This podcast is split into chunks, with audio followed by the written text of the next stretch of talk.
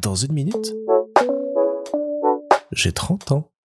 Salut, petit. La chose que j'aimais pas faire quand on recevait du monde à la maison, c'est mettre la table. Parce qu'il y avait toujours euh, dix mille trucs à transporter, des règles un petit peu idiotes à respecter, les couteaux à droite, euh, les fourchettes à gauche, pointe vers le haut, pointe vers le bas, les repose-couteaux, les serviettes et autres petits accessoires. Bref, c'était peu longuet et c'était souvent celui qui avait pas envie de le faire qui se retrouvait à le faire, donc c'était vraiment pas le fun.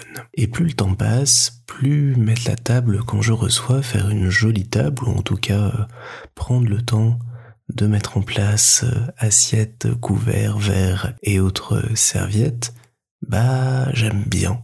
Parce que je trouve qu'en plus de prendre le temps de cuisiner, ça montre aussi à ses invités qu'on prend le temps de mettre euh, sa maison en ordre et sa table, de l'adresser pour pouvoir les recevoir au mieux. Ça ne m'avait pas forcément frappé jusqu'à maintenant, mais là ça fait plusieurs semaines qu'on reçoit des amis à la maison et qu'à chaque fois j'ai ce truc de dire bah mets la table et hein, fera peut-être une petite nappe ou euh, ça serait bien de racheter des verres à vin qui soient tous les mêmes verres à vin histoire que ça ne fasse pas de tâche euh, sur la table qui n'a pas de nappe plein de petits détails qui montrent que je vieillis malgré tout, malgré tout ce que je veux faire, je vieillis et que je deviens une personne attentive aussi bien à qui je suis à l'intérieur et ce que je suis et ce que je représente à l'extérieur. Il y a vraiment une communication, je pense, entre les deux qui s'établit et le fait de prendre soin de soi, soin de sa maison, soin de sa table, ça montre aussi une certaine attitude, une certaine santé et ça montre du, du respect tout simplement.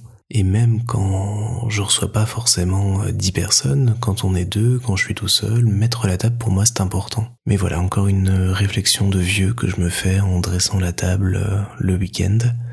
Quand même, en étant content de ne pas avoir euh, à mettre de repose couteau ou à me prendre la tête pour savoir si les fourchettes ont le petit aiguisson qui permettrait qu'on mette leurs dents vers le haut ou pas.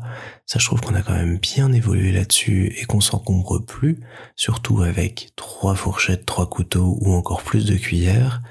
On arrive quand même dans une époque qui est plus tranquille et même si je pense que je vais finir par en acheter une. C'est vrai que la nappe n'est plus obligatoire aujourd'hui. Et ce qui m'a toujours fait beaucoup rire, c'est que petit, à Metz, on avait été avec l'école euh, visiter le musée du Moyen Âge, ou je ne sais plus quel nom avait cet endroit, il nous avait présenté entre autres des objets de l'époque et surtout comment est-ce qu'il mettait la table.